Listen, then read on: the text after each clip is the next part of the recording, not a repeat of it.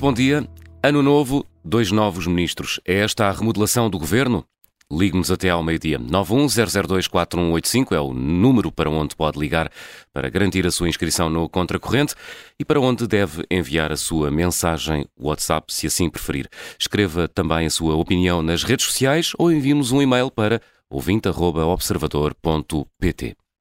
O Primeiro-Ministro decidiu substituir o Ministro Pedro Nuno Santos por eh, dois ministros, dois nomes que antes já eram secretários de Estado, João Galamba para as infraestruturas, Marina Gonçalves para a habitação, ou seja, não aproveitou a crise para fazer uma remodelação mais profunda do governo, como muitos pediam até no próprio Partido Socialista. Hoje, no Contracorrente, queremos discutir estas escolhas e se estas mudanças são suficientes. Uh, José Manuel, ficaste surpreendido com as escolhas? Bom, Bom dia, dia, de novo, Carla. Olha, para ser franco, não fiquei. Ou melhor, fiquei e não fiquei. então. uh, não fiquei no sentido em que não estava à espera que António Costa tirasse um grande coelho da cartola. Há muito tempo que ele não tira, não é? E, aliás, ele já tinha dado a entender que só pretendia substituir os membros do governo que estavam de saída e foi isso que ele fez. Foi mesmo isso que ele fez. Portanto, uh, ter desdobrado aquele super-ministério uh, em dois, portanto, infraestruturas, habitação, eu não atribuo um grande significado político, é sobretudo, parece-me, um expediente para manter equilíbrios no governo, manter equilíbrios no PS e ter uma narrativa. A narrativa, ter uma narrativa que é uma coisa sempre muito, muito importante. E assim também temos dois Pedros Nunistas sentados no Conselho de Ministros. Agora, não muda nada de estrutural, da minha perspectiva, pelo menos. Ou seja, António Costa foi António Costa. É? Portanto, ele é, é, é, refratário a qualquer mudança de, de, fundo e é teimoso. Portanto, são duas características que ele tem. Em contrapartida, devo admitir que fiquei um bocadinho surpreendido uh, por ter sido João Galamba a ir para o lugar de, de, de Pedro Nuno Santos. Ele estava à espera que João Galamba subisse a ministro, mas a ministro do Ambiente e da Energia, não uh, para o lugar de Pedro Nuno Santos. Uh, para o lugar de Pedro Nuno Santos, uh, eu previa que pudesse ser Duarte Cordeiro. Duarte Cordeiro, é o, digamos, é o atual ministro de João Galamba. Parecia-me uma mudança mais lógica e até mais de acordo com aquele racional que o António, que o António Costa usou na sua conversa de imprensa. Quer dizer, se a gente aplicar aquele racional, a escolha Sim. é Eduardo Cordeiro, não é João Galamba. Portanto, uh, parece-me que, que Eduardo Cordeiro tem mais peso político. Se, há outra questão que, que, isso não está no questão de imprensa, que é Eduardo Cordeiro talvez necessite mais visibilidade pública se quiser ser candidato do PS à Câmara de Lisboa para desafiar Carlos Moedas, é uma especulação que se faz.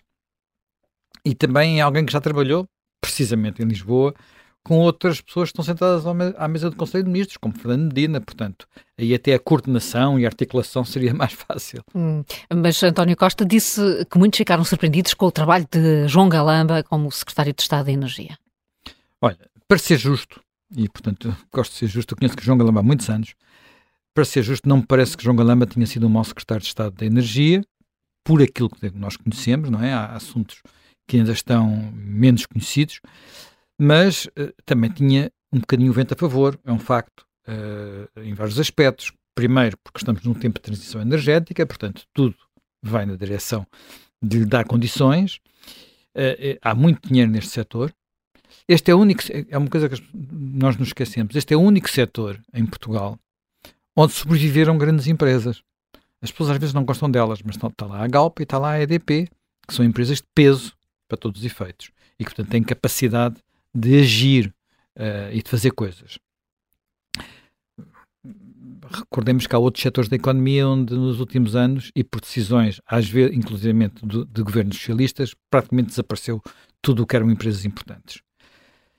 Mesmo assim, eu acho que Galamba não tem o perfil político que tinha, e o peso político, sobretudo, que tinha Pedro Nuno Santos. Não duvido que tenha o voluntarismo de Pedro Nuno Santos, que era importante, e, portanto, Pedro Santos era capaz, quer pelo peso político, quer pelo voluntarismo, de mexer o céu e a terra para chegar aos seus objetivos. E, e, e, enfim, não é que eu esteja muitas vezes de acordo com esses objetivos e que fico muito contente com isso, mas é preciso reconhecer que ela tinha essa capacidade. E talvez o lado que Galamba mais partilha com Pedro Nuno Santos é aquele lado assim um bocadinho mais incendiário, digamos assim. Uh, só que no caso de, de, de Galamba é sobretudo no Twitter. Eu não sou um grande. A Twitter é um, é um bocado uma bolha. Portanto, Sim. o Twitter em Portugal é um bocado uma bolha. Portanto, eh, ter ideia que os portugueses conhecem o João Galamba do Twitter, cuidado, não é? Nós, aqui na, bolha do Twitter, sabemos quem é, o, quem é o João Galamba e o que ele andava para lá fazer. Mas em maior parte das pessoas não têm ideia disso. Portanto, também é bom ter noção dessa, dessas coisas. Uh, e mesmo assim, não tendo noção disso, já, já há por aí, fora do Twitter, muita gente a recuperar os tweets de defesa do José Sócrates, por exemplo. Sim, sim. E ontem André Ventura uh, uh, recordou que foi ele que avisou José Sócrates que andava a ser investigado pelo Ministério Público. É, é verdade, mas ainda antes de ele ter avisado, ter dito isso, já eu estava a receber memes sobre já essa alguém matéria. estava a recordar isso. Já antes. alguém me estava também a recordar isso. Portanto, uh, eu acho que de resto ele recordou muito bem. Foi o André Ventura que recordou, mas tenho que lhes considerar que aquilo, enfim, eu vi outras pessoas a dizer, ah, isso é lançar lama, lançar eu lama posso dizer uma coisa, do... neste momento uma forma de matar qualquer assunto é dizer-se que o André Ventura referiu. A partir do momento em que se, ah, o André Ventura disse isso, é suposto que nós adotemos uma atitude de imediatamente uh, uh, abandonar o assunto. Ora, quer dizer, também não vamos ser assim tão parvos, não é? Nem tão ingênuos. Uh, as pessoas são. O André Ventura é absolutamente livre de dizer o que quer, o que lhe apetece. E nós também. E nós também. E as pessoas que nos lembram que o André Ventura também disse o mesmo, o André Ventura também respira. Não estou a pensar deixar de respirar. E também anda com os pezinhos no chão. Eu também não estou a pensar, a andar com as mãozinhas no chão para não ser como o André Ventura. Portanto, aquilo que, que, no, que distingue as pessoas umas das outras não pode ser assim uma questão desse, dessa espécie de quando nós éramos pequenos, eu e o Zé Manel, uh, havia uma expressão que a mim me deixava completamente fora de mim e, e, me punha a fazer as piores coisas, que era quando dizia porquê é que não se faz isso? E ninguém me sabia explicar porquê, diziam parece mal uh, e, e, e, portanto, acho que parece mal, quer dizer, ficou algo lá para trás. Bem, também acho isso, aliás, porque a questão do José Sócrates não é só ele tê-lo defendido, uh, a figura do José Sócrates e achar que o José Sócrates era completamente impoluto, essas coisas todas. Ele foi das pessoas que continuou a defender as políticas do José Sócrates, o famoso PEC 4, essas coisas todas, e defendeu, e defendeu, e defendeu, até ao fim. Eu não me esqueço, por exemplo, de algumas prestações que ele fez na Assembleia da República, ele nunca foi fã das contas certas. Nunca ouvi fazer esses discursos. Já o PS andava nesse caminho. Mas também não me lembro, por exemplo, na Comissão da Economia da Assembleia da República, ele, quando ele era deputado, ele fazia sistematicamente par, digamos assim, pandan com quem? Com Marina Mortágua. Portanto, uhum. eram, uh, jogavam bem um com o outro. Uh, o, o, Miguel Pinheiro dizia ontem aqui na, na Rádio Observador que o galamba do Twitter será sempre um perigo para o governo. Talvez o António Costa lhe tenha dito para pagar a conta, é sempre possível. Não creio que o, que o, que o Musk vá fazer isso, uh, uh, mas o facto é que ele já estava sentado na Secretaria de Estado e mesmo assim não se conteve e, e fez acusações complicadas, graves a jornalistas, até no caso concreto a um jornalista que na altura era da RTP, portanto já de, de ser da RTP e não que não veio o mundo abaixo por causa disso, porque isto é, é, é, o país em que vivemos, não é? Hum. Então, agora, e em relação à escolha de, de, Marina Gonçalves para a habitação, o que é que achas? No fundo, aqui estamos a falar da promoção de um setor, ela deixa de ser secretária de Estado, passa a ser ministra. Passa a ser ministra. Bem, eu não tenho muita expectativa positiva, para não dizer nenhuma, e não tenho por três ordens de razão. Primeiro, a Marina é apenas um produto dos gametas do PS. Portanto, é mais um daqueles governantes, olha, de viário, digamos assim, que nunca, nunca conheceu o mundo fora dos gabinetes, ou fora daquela bolha. É, ela mal tinha acabado o curso, ainda fez um estágio no escritório de advocacia, mas depois foi logo para a assessora uh, do grupo parlamentar do PS. Tinha fazer as contas, enfim, julgo que ela tinha 23 anos. 23 anos. Tem 34 agora. Tem 34 agora. Foi em 2011, estamos em 2023 já, mas isto foi no final de 2011, tinha 23 anos. Portanto, isto é praticamente quando se acabou o curso. Depois passou de, de, de, do, digamos, do gabinete dos deputados para a adjunta de Pedro Nuno Santos. Depois para chefe de gabinete de Pedro Nuno Santos. Depois ainda voltou novamente ao Parlamento, agora já como deputada, mas efemeramente, porque a seguir foi chamada para secretária de Estado e agora é ministra. Quer dizer, isto é, como, como eu diria, do ponto de vista do Partido Socialista, uma carreira imaculada. uma carreira imaculada, toda feita no conforto dos gabinetes, uh, mas é uma, uma carreira típica de, olha, de um Partido Socialista que se sente dono do Estado, atua como dono do Estado e, portanto, tudo isto é normal. Bem, esse é o primeiro aspecto. Segundo aspecto, as políticas de habitação dos governos socialistas têm sido um desastre. E até ao momento não estou a ver que vão deixar de ser um desastre. E o terceiro aspecto é que Marina Gonçalves tem ideias que eu acho, no mínimo, bastante desastradas, não é? Disparatadas. Não sei se ela tem clichês na cabeça, o que é que ela tem. Diz coisas eu, eu nem sei bem se ela está a perceber bem o que é que está a dizer. Ela é aquela governante que acha que todos têm direito a viver nas zonas mais caras do país, incluindo Lisboa. Claro, todos têm direito abstrato. Uh, e cabe, mas agora ela acrescentou o seguinte: cabe ao Estado dar essa hipótese. Eu não sei se ela tem noção de, dos limites do Conselho de Lisboa, não é? Portanto, uh, quanto mais não seja, não caberia toda a gente em Lisboa, não caberia toda a gente na Baixa, não caberia toda a gente no Bairro Alto, não caberia toda a gente em Campo de Ourique, não caberia toda a gente, já agora, na Lapa, no Restelo, não é? No Rato. Já, no Rato, Largo no, no, Rato, no Largo do Rato, não sei, não caberia toda a gente, não é? Portanto, também não caberia toda a gente na Foz, já agora, não é? Ou nos hum, bairros históricos do Porto, no bairro da Sé, na... por aí adiante. Portanto... Uh, não caberia, e, e, e cabe também aqui explicar, que, eh, à exceção de alguns.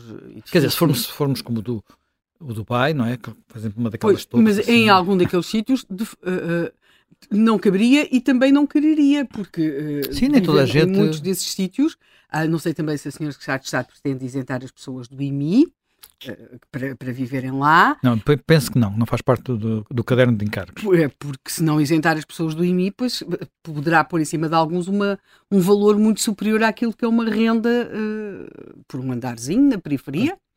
Portanto, ora bem, e depois há outra coisa, nós somos num país onde de facto há gritantes uh, carências habitacionais. Não é apenas o problema, de repente, toda a gente descobriu o problema da classe média nós somos um país com uma classe média pequena e ainda temos uma classe baixa grande. Portanto, uh, há muita gente a viver em habitações, em habitações que não têm nenhumas condições. Portanto, o Estado tem que ter prioridades, não é? O Estado tem que ter prioridades e não me parece, sinceramente, que seja uma prioridade do Estado pôr-se a construir ou a reabilitar habitações, apartamentos para a classe média no centro de Lisboa, caríssimos, como por exemplo fez Medina, Fernando Medina quando era Presidente da Câmara. Com o património da Segurança Social, já agora da vale Social, acrescentar, assim qualquer um de nós Um custo de reabilitação por metro quadrado absolutamente disparatado, não é? Portanto, uh, e, e, só porque é preciso ir ao encontro de uma certa elite urbana que está de repente muito, muito perturbada com a gentrificação. Ora bem, isto é um discurso para ficar bem na fotografia, é um discurso para dizer que agora também há muito dinheiro do PRR e o dinheiro vai dar para tudo. Não vai, não vai. Não é preciso irmos às 400 mil habitações que falou há pouco aqui e que, que faltarão, eu não, não creio que faltem tantas, que falou aqui o Carlos Guimarães Pinto, uhum. não é preciso chegar lá, mas uh, este discurso de que todos podem viver onde quiserem é um discurso que não cola à realidade. Não é assim. O mundo não é assim. Uh, na prática, a verdade é que as políticas de habitação globalmente têm sido um desastre tem ido de fracasso em fracasso, isso é que conta, não é? Isso é que conta. E ontem o Primeiro-Ministro repetiu que a habitação uh, vai ser a área onde vai haver mais dinheiro do PRR para investir. E, portanto, é mesmo um, um pelour importante. É um pelour importante. Nós já discutimos a habitação muitas vezes aqui no Contracorrente. Já falámos, por, por exemplo, como é que a geringonça primeiro e depois pessoas particularmente como Pedro Nuno Ramos, Marina, Marina Gonçalves, deram cabo do mercado de arrendamento e ele não há meio de voltar a arrancar. Mas a verdade, nua e crua, é que. Uh, quer dizer, eu falei dela aqui há pouco tempo, falei que Pedro Nuno Santos tinha ido deitar uns foguetes porque tinha uh, inaugurado uma empreitada de 46 casas de renda acessível em, em, em Almada. Nós estamos a falar, se faltarem, não sei se são 400 mil, se são 100 mil, ele ficou muito contente com 46. Uh, uh, bem, a verdade nua e crua, e voltando quer dizer, aqueles números que, que ainda há bocado falava o Carlos Guimarães Pinto não caíram do ar, eu falei deles nessa, nesse programa, não é? Uhum. Há 20 anos, em 2002, construíam 125 mil focos por ano. O ano passado, portanto, o ano passado não, 2021, já, já estava em recuperação, mas eram 19 mil. Portanto, faltam aqui mais de 100 mil. Há uma diferença de mais de 100 mil. Por ano. Portanto, não, por ano. Portanto, uh, E constrói-se menos em Portugal porquê? Portanto, talvez fosse bom começar por tentar responder esta pergunta. Primeiro, porque a regulamentação é cada vez mais complicada, cada vez mais labiríntica. Eu julgo que houve outro Pedro Reis que falava disso hoje também aqui no debate entre os partidos. Uh, e, sobretudo, porque acho que há uma questão fundamental que é a confiança. Confiança de que o mercado vai funcionar, que se eu construir para arrendar, depois não vão dizer que afinal de contas as, as leis já são outras, se eu construir para vender, que depois afinal de contas uh, ali não posso vender a, a fulano ou a cicrano e aquilo tem que ser renda acessível ou coisas desse género. Portanto, eu, eu, não, eu não ponho o meu dinheiro não sabendo se depois o, o vejo de volta. Basicamente é isto. Portanto, se, eh, e, e, reparemos, mesmo que o Estado consiga construir duas, três mil habitações por ano, que é talvez aquilo para que dê o dinheiro que está, que está em causa, isto não vai solucionar o problema. Vamos estar muito longe de solucionar o problema. O problema tem que ser solucionado de uma forma, quer dizer, se faltarem 20 ou 30 mil por ano, quer dizer, no mínimo, estou a falar de duplicar o número de habitações que está atualmente a ser construído, talvez consigamos mitigar o problema, quer dizer, havendo mais oferta, os preços baixam, uh, mas isso não se faz apenas por via da, da, da, oferta pública. A oferta pública pode ter importância. Agora, talvez vêssemos ainda, olha, olhar para um outro problema que também foi aqui falado, dessa vez falámos disso, casas vazias. Uhum. Nós temos uma quantidade de casas vazias brutal. Portanto, e, e a pergunta é, porquê é que estão vazias? Porquê é que estão vazias? Bem, algumas estão degradadas, olha, algumas são públicas e, não, e também estão degradadas e, e, e, não se começa por aí. Algumas as pessoas têm receio, como eu já disse, de as colocar e depois ficarem presas a um, presas a um inquilino que não paga, presas, a, sei lá, em, em outras coisas. Uh, pá, tu, não, não sei se as pessoas têm noção. Se eu tiver uma casa vazia e não a entaipar e ela for ocupada, eu posso levar anos a conseguir desocupá-la. Recuperá-la. Recuperá-la. Posso levar anos a conseguir recuperá-la. Portanto, e, e, e, a polícia não faz nada. E a polícia não faz nada. É preciso ir para tribunal, é preciso que o tribunal. Uma grande complicação. Portanto, uh, e, e, continua a haver aquele discurso que é os senhorios, os proprietários, são malfeitores, são especuladores. Especuladores é a palavra preferida, não é? Mais repetida por uma quando é preciso, assim, uma esquerda bem pensante diz especuladores. Uh, o que sabemos é que António Costa e a, a Secretária de Estado têm dito que, que, Portugal, em comparação com a Europa, tem um grande déficit de habitação pública e que por isso o Estado agora vai finalmente voltar a construir habitações. Sim. Eu ouvi, por exemplo, ainda há pouco o Rui Tavares falar também disso. Sim. Se há países, como a Alemanha, como a Holanda, que têm 10% de habitação pública. Esses países tiveram a ser reconstruídos depois da guerra. E foi sobretudo nessa altura, foi sobretudo nessa altura, não foi só, mas foi sobretudo nessa altura que construíram um parque público gigante. Portanto, uh, Inglaterra também. Foi muito, foram países que foram bombardeados, cidades inteiras arrasadas, não é? Agora, uh, nós temos números de habitação pública que eu reconheço poderia ser maior, portanto 1%, se calhar 1%, 2% não chega para ter um papel regulador no mercado da habitação. Mas, atenção, uh, se a gente passar, de, por exemplo, se passarmos como pequena ministra, e já vamos aí, de 2% para 5%, estamos a falar numa em cada 20 habitações. Numa em cada 20 habitações pode ter um papel regulador, não tem o um papel de dar casa a todas as pessoas que querem de repente viver no centro de Lisboa. Portanto, estamos a falar de coisas diferentes. Preciso ter noção do que é que a gente está a falar. Eu, eu, não tenho nada com. Eu, quer dizer, eu, em princípio, se me disserem que 5% é, uma, é, bom, é bom para regular o mercado melhor do que 2%, eu diria que sim. Agora, como, de que maneira, em que sítios, de que forma, é que é importante perceber. É, eu acho, contudo, eu por acaso tenho grandes objeções aos programas de, de, de, de investimento público em habitação na forma como têm sido concebidos. Porque. Eu até mais como têm sido geridos. Eh, para lá disto, não é? Que muitas vezes esse, esses bairros, depois de serem construídos, 10 anos depois, estão a precisar de intervenções radicais que multiplicam várias vezes o custo daquelas habitações. O custo daquelas habitações é muito frequentemente, eh, no momento, note-se que aqueles programas geralmente beneficiam de terrenos a baixo custo, pois beneficiam de um conjunto de isenções fiscais. Portanto, aquelas casas, na verdade, o seu valor para o Estado, ou seja, para nós contribuintes, é muito superior ao valor de uma casa de mercado das ditas casas para quem pode pagar. Portanto, aquelas casas, oficialmente, para quem não pode pagar, têm um custo elevadíssimo. Por outro lado, a qualidade da habitação é má, muito má. Nós vamos ver aquelas casas metem umidade por todos os lados, não têm isolamento térmico, não têm frequentemente isolamento acústico, não é por acaso que se distinguem por não ter varandas, há todo um conjunto de componentes que elas não têm. Portanto, é uma habitação de má qualidade.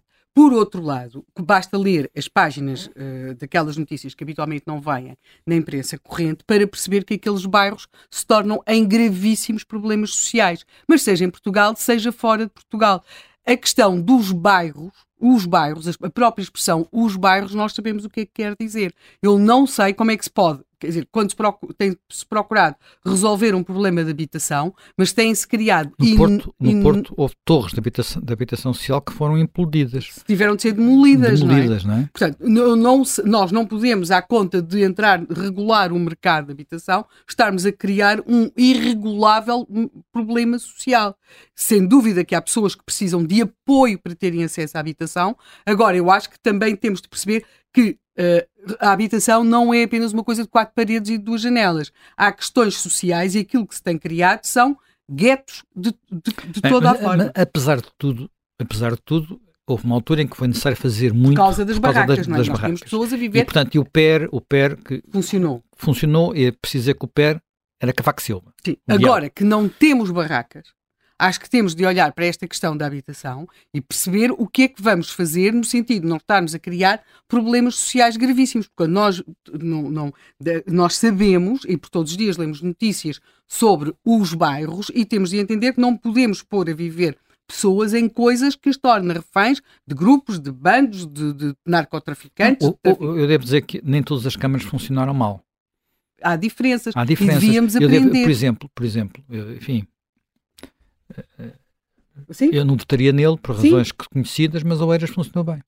Oeiras tem bons bairros, bem tratados, bem integrados, porque houve sempre uma, um casamento entre, entre dar habitação, eh, portanto, ter pessoas que percebessem quem é que ia para lá.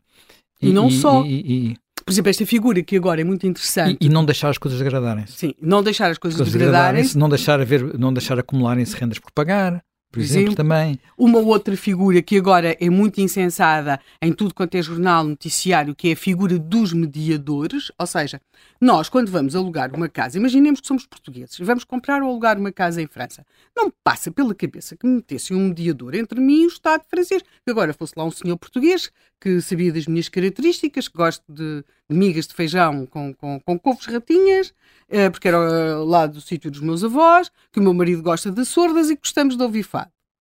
Quer dizer, e agora o mediador, tendo em conta estas nossas particularidades e outras, gostamos de Camões, Bernardo Ribeiro, não sei o quê, ia tratar com o Estado francês. Mas a verdade é que nós hoje, nestes bairros que estão construídos e noutros que eventualmente se venham a construir, está-se a criar a figura do mediador cultural. Ou seja, as pessoas e Oeiras, eu lembro-me porque o David Justino fez alguma, tinha da área das sociologias, uma das coisas que explicava, quer dizer, não, não, as, as relações são entre a autarquia e os candidatos a. a, Sim, a repara, às vezes é preciso ter atenção. Não haver mediadores, porque as às pessoas vezes... têm de ser responsabilizadas, senão as pessoas ficam fechadas em comuni... nessas. As pessoas não percebem o que é que dizem.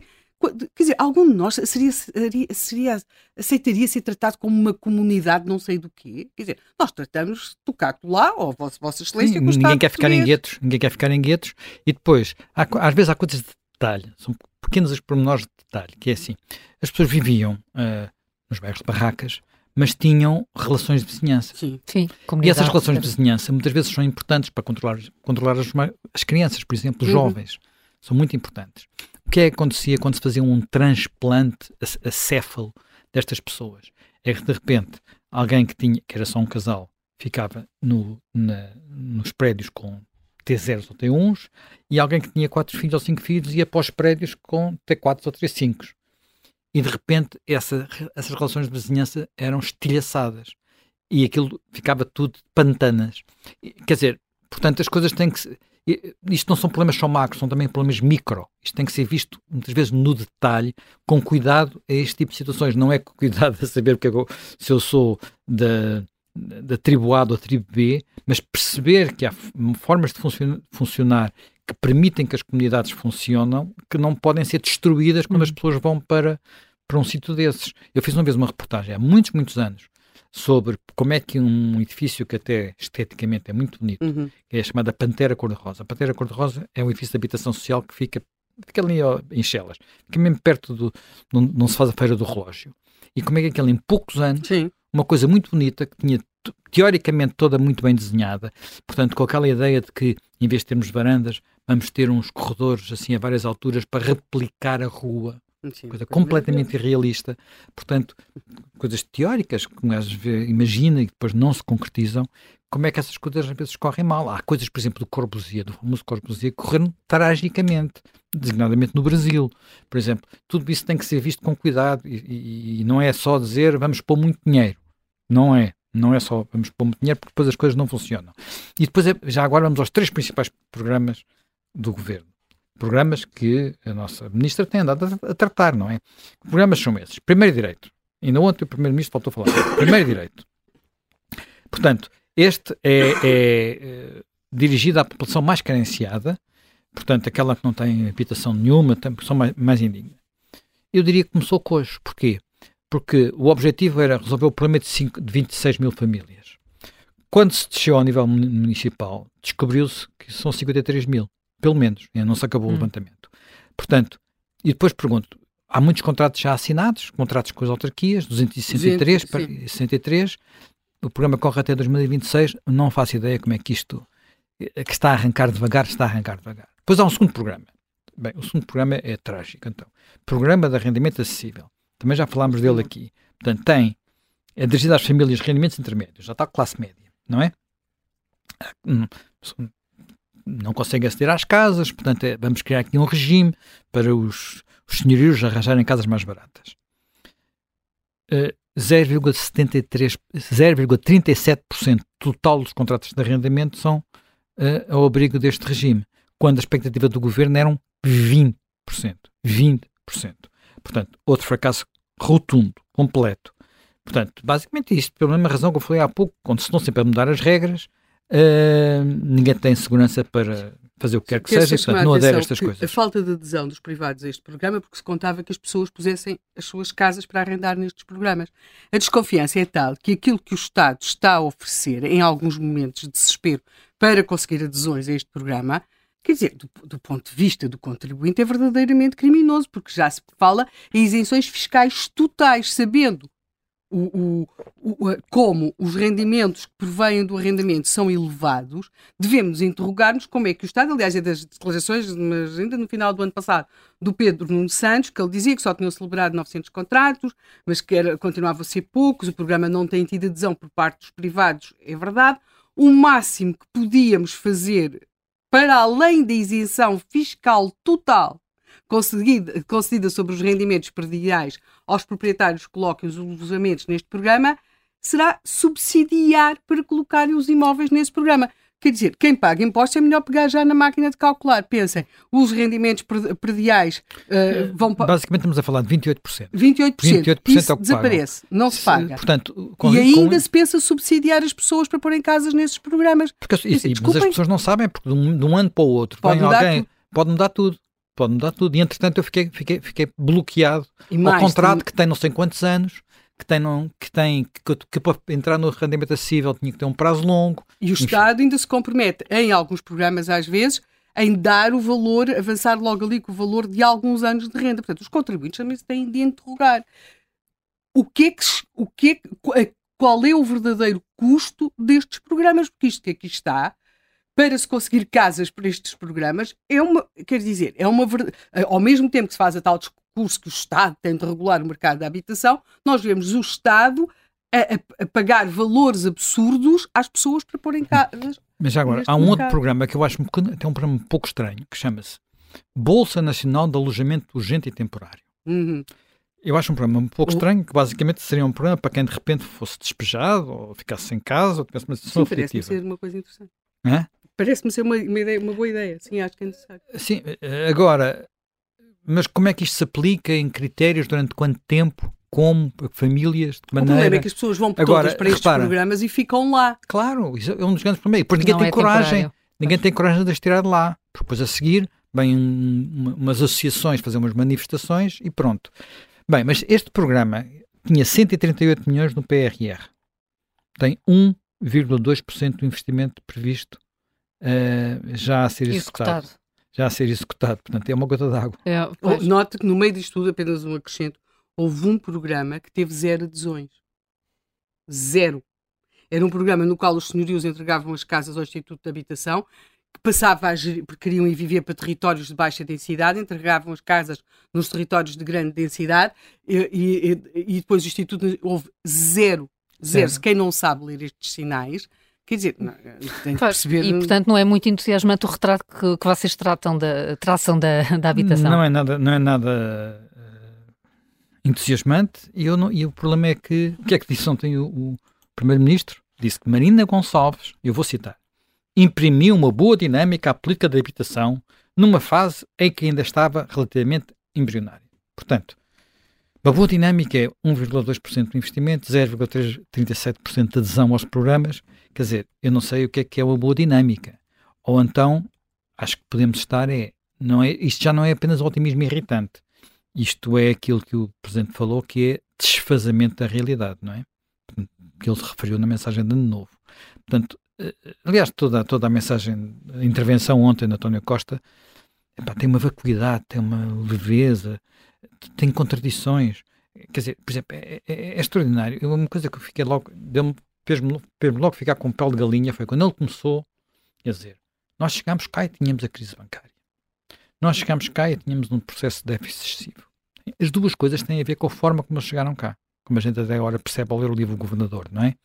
Uh, não tinha que ser assim. Depois, vem, bem, acabou isso e depois vem a, as desculpas, não é? Ah, foi a pandemia, ah, foi a guerra na Europa. Portanto, há sempre um, uma, uma, uma, desculpa. O facto de nós termos assistido à maior descida das taxas de juro de que há memória na nossa história, durante aquele período do Mário Centeno, isso não interessa, isso não conta. Portanto, e isso valeu milhares de milhões, não é centenas, é milhares de milhões. Portanto, o facto de haver um PRR, dinheiro como nunca houve antes, também aparentemente não conta. Só contam, só conta o outro lado. Portanto, vamos para duas pessoas com experiência governativa, duas pessoas que conhecem os meandros da administração, duas pessoas que não se embaraçam com as exigências de transparência, um ponto, uma coisa extraordinária, não se embaraçam. As exigências de transparência são embaraçantes, ou com a burocracia necessária à boa contratação pública. Enfim, duas pessoas que são garantias de que não haverá descontinuidade do que está a ser executado e que haverá estabilização e estabilidade na execução das políticas. Eu já nem discuto as políticas. Agora, ele está a dizer isto poucos meses depois de ter trocado Marta Temido por Manuel Pizarro. Ele, portanto, não bate a bota com a perdigoda, quer dizer, é um argumento, é, é, um argumento, não chega a ser argumento, é uma narrativa. É uma narrativa que é que deu, deu para ontem, portanto, quando chegar à próxima inventa-se outra narrativa e basicamente há aqui uma evidência que entra pelos olhos dentro, não é? Portanto, este é um governo que dá todos os sinais de estar esgotado é um governo, em, em muitos aspectos, reciclado. E é um primeiro-ministro que parece que anda a rapar o tacho, literalmente a rapar o tacho, para encontrar os ministros que lhe faltam.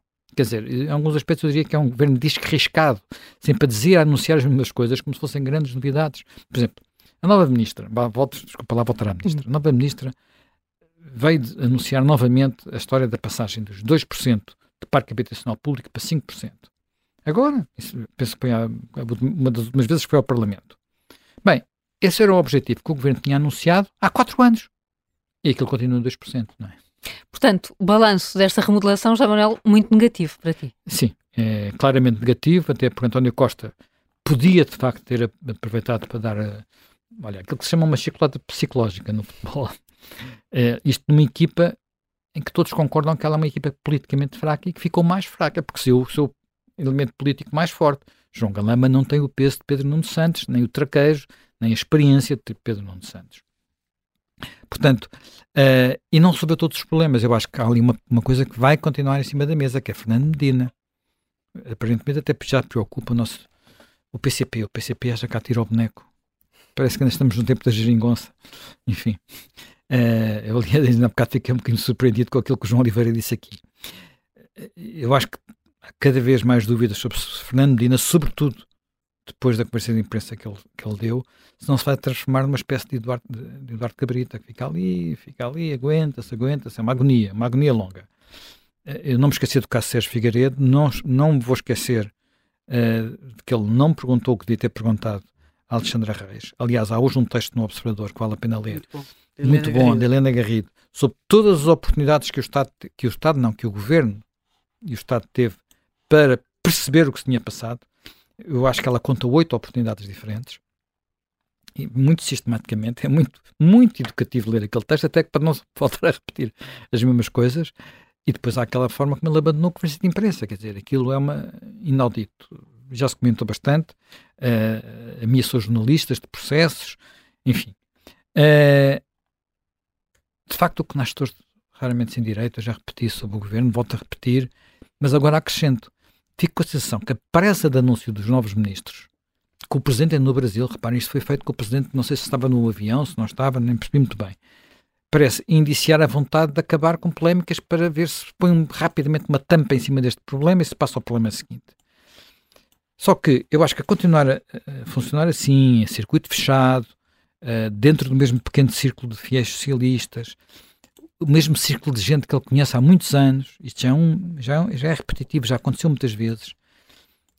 Eu, não, eu, eu, eu começo a desconfiar, tu começas a estar cada vez mais de acordo com a Helena quando ela acha que ele não vai chegar quer mesmo arranjar um pretexto para se ir embora. Portanto, não chega a 2026. Eu, acho, eu digo que ele quer arranjar um pretexto. E a Raquel Abcacis diz desde o princípio. Há muito tempo. Há muito, há muito tempo. tempo. Ela, aliás, fez aqui questão de repetir que quando isso acontecer, quer que lhe façam. que lembrem quem é que disse isso pela primeira vez. Foi ela, Raquel Abcacis, que este governo. Uh, que esta, não, não, vai chegar ao fim. Eu não sei se o governo vai chegar ou não ao fim, mas acho que António Costa quer, sem dúvida, arranjar um bom pretexto para poder ser. Só que, só que eu acho que aqui uma coisa que é de facto eu espero que todos os portugueses não se esqueçam disso, é que uma maioria absoluta, como disse o Presidente da República, é, bem com essa maioria absoluta, uma responsabilidade absoluta. Vamos ver. E hoje, e hoje o Presidente, já chegado a Lisboa, voltou a dizer que uh, vai caber ao, ao, ao Primeiro-Ministro agora uh, perceber se esta remodelação funciona ou não e as consequências uh, cairão sobre ele. temos o André Abrantes Amaral em linha para, para participar. É o nosso primeiro convidado da Contracorrente. André, bom dia. bom dia. E obrigada pela, pelo tempo de espera. O André é colunista, comentador do Observador. O, a primeira pergunta é, é mesmo esta: como é que olha para, para estes novos nomes do governo? Ficou surpreendido de alguma forma? Uh, Deixe-me só fazer aqui um pequeno uh, comentário relativamente, estava a ouvir sobre a questão da habitação, só do, do, um breve comentário. Por exemplo, no novo orçamento, uh, há, uma, há um item que é que permite a isenção de IMT no caso de, revenda para, de, das empresas que fazem restauro, recuperação de imóveis, que não paguem o IMT da, quando a aquisição do, do, do imóvel que depois vão querer revender. Uh, até agora tinha que esperar um ano para, uh, para que isso pudesse fazer, portanto, para revender, e atualmente vai passar para dois anos, o que é mais um entrave um, à compra e venda deste tipo de imóveis. E depois há também outra questão, que são as mais-valias que se paga quando se, se vende um imóvel, uh, que é outro entrave. Porque se uma pessoa, por exemplo, tiver uma casa, vamos expor um T3, e quiser vender, e, e, tem esse T3 até pode estar a arrendar, e o mercado de arrendamento, um T3 é completamente diferente do mercado de arrendamento do T1. Poderá querer, por exemplo, vender esse T3 e adquirir dois T1s, uh, eh, não, quer dizer, pode o fazer, mas aquilo que vai ter de encargos a pagar a mais-valia do imóvel que vai uhum. vender e depois, porque não é de habitação própria, uh, e o, o IMT que vai pagar dos dois novos imóveis é de tal forma que esse investimento em imposto só vai ser recuperado ao fim de mais ou menos uns 10 anos, o que faz com que as pessoas decidam não fazer nada relativamente às, às habitações. E o mercado imobiliário, e esta é a, a, a grande questão aqui, é que o, o, problema da falta de habitação resolve-se com a construção de imóveis, mas também se resolve percebendo porque é que ele também sobe. Uh, e ele sobe muito porque não, como não há, a economia está parada, quem tem dinheiro, quem tem algum capital, o que é que faz? Investe em imobiliário, porque o imobiliário é atualmente o investimento mais seguro que existe, porque valoriza mesmo que não faça nada. Uh, aliás, uma pessoa que compra um imóvel em Lisboa uh, o tenha e não o ponha a arrendar, tem, sem fazer nada, um investimento muitíssimo superior àquilo que teria se deixasse o dinheiro no banco ou se o investisse uh, a fazer, como a participar uh, na, numa sociedade qualquer, a emprestar dinheiro, a capitalizar uma empresa, etc., que isso teria riscos associados muito mais elevados e muito mais trabalho. E, portanto, este, isto faz com que haja imensos imóveis que depois também estejam estejam uh, vazios e não sejam devidamente aproveitados. Mas não se, não se resolve, como muitas vezes há esta tendência, que é de pensar então vamos punir estes proprietários ou vamos lhes dificultar ainda mais a vida, aumentando o IMI dos imóveis que estão vazios. Uh, não, isto resolve-se com portanto... uma economia mais uh, dinâmica, que faça com que as pessoas não se refugiem tanto no único bem que que, que, existe e que lhes possa dar algum retorno seguro, não é? que é o imobiliário. E não, e não vê sinais eh, da não, atual Secretaria de Estado para que mude alguma coisa? Completamente, está completamente estagnada. Sim. E aí vamos então à remodelação, que é mais um sinal uh, disso mesmo. Quer dizer, eu tenho referido que há a estagnação económica que nós já estamos a viver há vários anos, há décadas. Mas uh, essa estagnação está a viver, uh, económica virou uma estagnação política. Uh, e esta remodelação é um sinal disso mesmo. Uh, nós hoje estamos a assistir a um PS que está a desfazer. Aliás, esta remodelação é interessante porque ela não visa resolver um problema de um governo, ela visa resolver um problema no Partido Socialista. Estava a dizer que esta remodelação serve mais o PS do que o país. Por que diz isso? Por, por, por, pela necessidade que António Costa tem de manter os equilíbrios dentro do Partido Socialista. nós sabemos que António Costa quis demover Pedro Nuno Santos, ou pelo menos achou que não, o que sucedeu agora na, na, na TAP uh, com Sandra Reis não teria sido uh, razão suficiente para Pedro Nuno Santos ter saído, não o conseguiu uh, demover e acabou por escolher dois Pedro Nunistas, vá lá, dois políticos leais a Pedro Nuno Santos, ou pelo menos da mesma facção política. Uh, de certa forma, Pedro Nuno Santos saiu, mas continua no governo Uh, ou pelo menos continua presente no, no, a sua alma, vá lá, continua presente na, na, no, no, no, Conselho de Ministros. E por outro lado tem Fernando Medina, que é apresentado sempre como um peso político uh, e um possível sucessor, mas que ele não tem, eu acho que ele nunca teve eh, peso político. A sua carreira política foi insuflada por António Costa. Uh, e, e, mas se teve algum peso político, ele desapareceu quando Fernando Medina perdeu a Câmara Municipal de Lisboa. E, e, e, aqui o Partido Socialista está neste. É também uma certa estagnação, não é? Portanto, isto acaba por ser o resultado do que, do que foi feito nos últimos sete anos. Um, e, e, é curioso como a maioria absoluta do PS uh, ah, acabou, ou pelo menos as vantagens de uma maioria absoluta, porque uh, aprova resoluções tomadas, a maioria absoluta pode aprovar resoluções tomadas, mas não há resoluções para serem tomadas. Uh, e, e, passou-se um ano uh, e o, governo está nas mãos de, de Marcelo Rebelo de Sousa.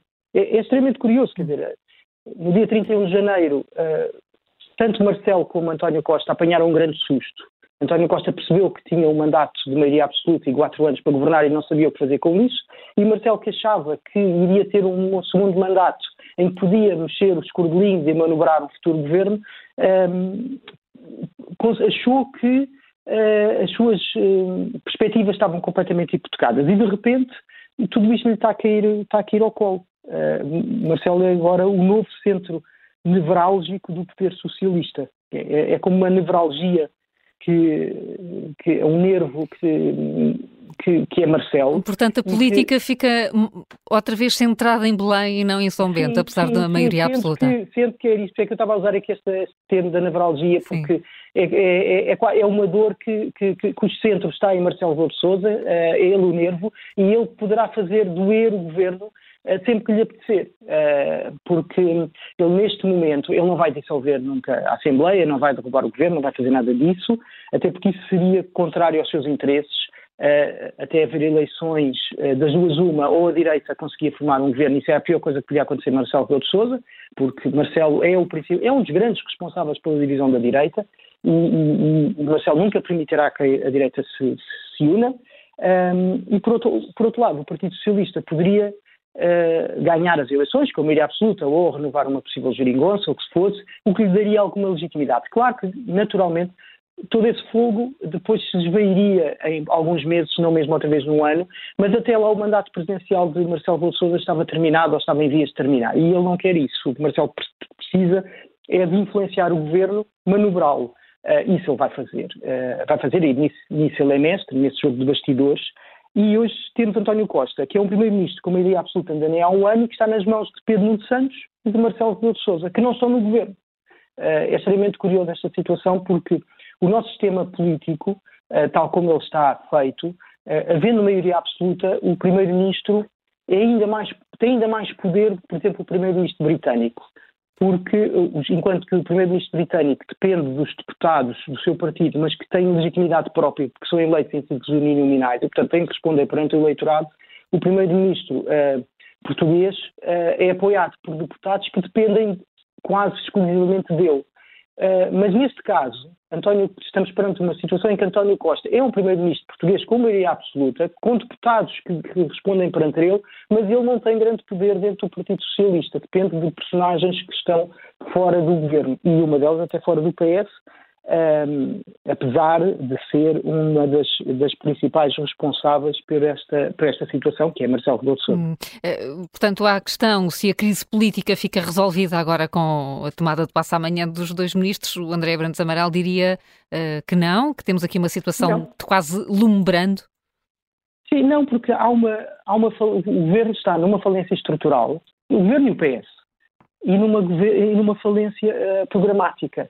Uh, eu digo uma falência estrutural porque existe, existem fações que, que, que, não se entendem e que se vão degladiar logo que António Costa sai de cena, uh, e programática porque não existe qualquer tipo de programa. Uh, e isto pode parecer muito estranho, mas o Partido Socialista sobrevive da estagnação, vive da estagnação política em que nós estamos. António Costa percebeu isso logo em 2015 Uh, e foi isso que ele ofereceu ao Partido Socialista e é o que estamos a ter durante sete anos. Só que a estagnação tem um preço, como a paragem, quer dizer, a vida implica mudança constante. E há uma altura em que uh, já não dá para mais. Isto não, por muito que António Costa procure ir buscar peças novas ou uh, remediar e buscar ao baú, como estamos costuma-se agora dizer, do Partido Socialista, determinadas figuras e tentar tapar alguns buracos, a verdade é que a máquina vai estar sempre uh, eh, um, eh, a ter problemas na, na, engrenagem. E cada vez vão ser mais graves e cada vez vai ser mais difícil. André Brandes Amaral, muito obrigada pela, pela, análise. Um bom dia, bom ano, ainda podemos bom dizer, dia, hoje é dia 3. Um bom ano para, para o André Brandes Amaral. Helena Matos, é muito curiosa esta ideia deixada aqui de que o primeiro-ministro de maioria absoluta está refém do Presidente da República e de Pedro Nuno Santos. Bem, António Costa, eu acho que sobretudo está refém do seu receio de governar. Ou seja, uh, quando alguém opta uh, uh, por fazer da manutenção da situação o, o, o seu seguro, ele está refém da estabilidade. Isto em Portugal é uma maldição, não é a primeira vez que acontece. Portanto, é, é, sabe-se como é que acaba. não acaba bem. Eh, eu, aliás, é curioso, o Zé Manuel citou aqui uma frase, algumas expressões da, da, da intervenção ontem de, do Primeiro-Ministro, e para lá daquela coisa espantosa, pronto, tudo isto que nos acontece é sempre que há umas crises internacionais, tudo isso, e quando ele está quase para fazer qualquer coisa, então cai-lhe mais uma, um, alguém em cima. Eu salientaria o, o, que é que, o que é que António Costa realçou do perfil de, do novo ministro hum. e da nova ministra? Porque isto é, de facto, o espelho daquilo a que chegou o governo de Portugal. São duas pessoas com experiência governativa que conhecem os meandros da administração, que não se embaraçam com as exigências da transparência e da burocracia necessária à boa contratação pública e que, portanto, dão garantias de que haverá continuidade e estabilidade. Ou seja, não é o, a, extraordinária competência de João Galamba ou de Marina Gonçalves nas áreas que vão tutelar. Não são os seus. Antigamente era assim, não é? Quando se escolhiam os ministros para. Uh, eu acho que isto foi mais ou menos teu, nos governos PS e PSD, que é que temos tido, com, com ou sem CDS, e mesmo com os PCs lá do PREC, uh, era a competência das pessoas na área. Ai, uma pessoa que tem, tem tido uma carreira nesta área, que tem competência. Não. Agora são tecnocratas? Eh, são burocratas. Eles são os burocratas. Eles são as pessoas que não se embaraçam e que dão garantias ao Primeiro-Ministro de que não vai haver mais um caso, porque eles têm, não se embaraçam, porque conhecem os meandros da administração. Isto não somos nós a falar, não fomos nós que usámos a expressão meandros da, da administração. Foi o nosso Primeiro-Ministro que diz que escolheu aquelas duas pessoas.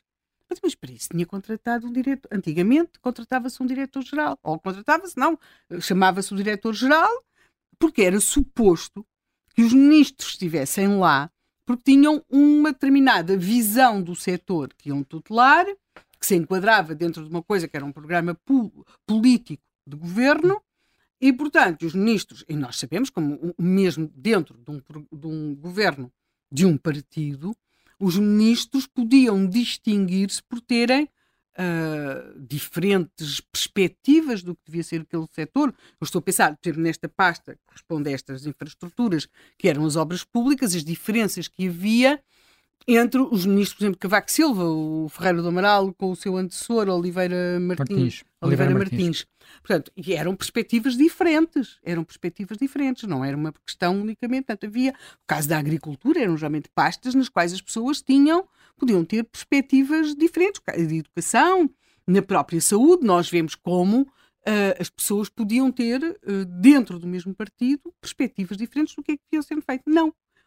João Galamba, e a Marina, e Marina Gonçalves foram escolhidos por, porque eles são bons burocratas. Ou seja, isto dá muito conta do fraco, quer dizer, do perfil que tem João Galamba e Marina Gonçalves. A senhora, então, quer dizer, é uma coisa verdadeiramente assombrosa, quer dizer, toda a vidinha dela, portanto, é, é uma, é, é, uma pessoa que vem do, daquela espécie de, de infantário de, do, do Partido Socialista, queriam-se para lá, e depois vão para o governo, portanto não tem. Um dia, se o PS deixar de ser governo e ela ficar sem lugar, vai ter um grande choque quando chegar ao mundo real, porque isto é complicado, não é?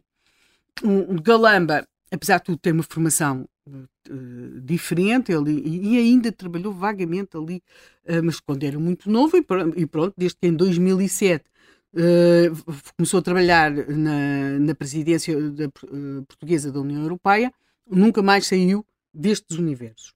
Mas isto é de facto, eh, a bolha não é apenas a bolha político-mediática, a bolha é mesmo esta bolha de poder. Eles são escolhidos por terem este perfil. Eles são pessoas que não se embaraçam nos meandros da administração. Não foi o Ventura que disse. Não foi o Ventura que disse que o governo estava com problemas nos meandros da administração. Foi o primeiro-ministro.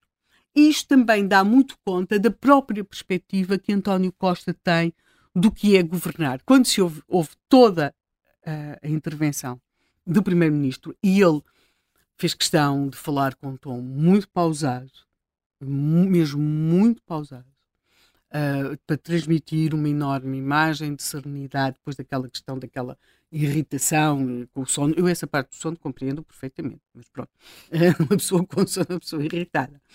E, e então, uma, uma, comunicação em que ele fez questão de, de, de transmitir uma imagem que fosse que, que, que, correspondesse à sua mensagem sobre a questão da continuidade e da estabilidade, mas ele mesmo não se assumiu como um primeiro-ministro com um projeto político para o país. Ele assumiu-se como uma espécie de um diretor-geral que tem ali um dinheiro para distribuir. E, portanto, o que nós temos são é a escolha de duas pessoas com uma um perfil de gente que não se embaraça nos meandros da administração, para pessoa que sabe fazer ali aqueles contratos, que é para depois não haver problemas, não haver casos, não haver mais não sei o quê, embora o caso do Galamba estejamos aqui com, com alguns, já com alguns problemas nessa área, mas, e depois ele mesmo, António Costa, está aqui para redistribuir os dinheiros do PRR. Portanto, e nós temos este, é o PRR e é o programa, portanto, não há uma, uma, uma visão para o país. A continuidade que nós temos aqui é a continuidade do Partido Socialista no poder, na qual se procuraram talvez atender aqui às questões do peso do setor Pedro Nuno Santos, mas é isso que temos. Portanto, nós é como governo no sentido de que temos um projeto eh, para o país, a não ser o crescimento do Estado e o e por isso o reforço do, das escolhas nesta área destas pessoas que não se embaraçam, porque quando esse Estado cresce, uh, aquilo que o nosso, o nosso ministro, o nosso primeiro diz, as exigências da transparência e da burocracia, portanto, com, uh, uh, como, como, esse crescimento do Estado é, é tem, até para ser legitimado, tem de se fazer ali cumprir uma série de procedimentos, então, escolhem-se pessoas não pela sua competência técnica ou pelo seu pensamento numa determinada área, ou investigação ou conhecimento, mas sim porque eles são pessoas que se dão bem com este, conseguem não se embaraçar. Ora, o grande problema é que uh, isso uh, é aquilo que nós temos hoje, em certo sentido, espelhado no artigo da Helena Garrido. Porque o que nós temos foi tais, a, tal, a tal convicção que nós temos hoje no Estado, que é preciso as pessoas não se embaraçarem, levou a que as pessoas tenham um entendimento estrito das suas funções e só isso explica que quatro entidades públicas, como a CRESAP, a Parte Pública, a Direção-Geral do Tesouro e Finanças, a Unidade de Acompanhamento das, das Empresas Públicas, o Administrador Financeiro da TAP, três ministros e três secretários de Estado, nenhum tenha achado que havia algo a perguntar na saída de Alexandre Reis da TAP e na sua subsequente passagem para a nave. Ou seja, o que António Costa quer, quando vai buscar Galamba e Marina Tavares e os, os transforma em ministros, é alguém que lhe garanta que não se vão embaraçar neste enredo das exigências da transparência. O que nós sabemos é que as pessoas estão cada vez mais enredadas nas exigências de transparência, porque de facto eles têm uma perspectiva funcional dos cargos e, e burocrática. Portanto, nós estamos aqui, eh, vê-se qual é que é a burocracia, cumprem-se aqueles contratos, eu já fiz a minha parte, eu cumpri uh, e, e, e, portanto, ele não, não fazem mais do que isso. Nós estamos, isto é, é comum, são as chamadas grandes burocracias, que é o que sobra quando o, o, o, os processos de, de, as estruturas de poder começam a esboroar-se. Portanto, nós já estamos na fase da grande burocracia e, portanto, o nosso primeiro-ministro foi buscar duas pessoas que parece que, se, que não se embaraçam. Quer dizer, em português mais comum, diz-se... Não se atrapalham. Não se atrapalham, aquela coisa do desenrascanço português, não se atrapalham. Portanto, quem, quem falou dos meandros da administração, eu repito, não foi o Ventura, foi mesmo António Costa. É ao nível a que estamos.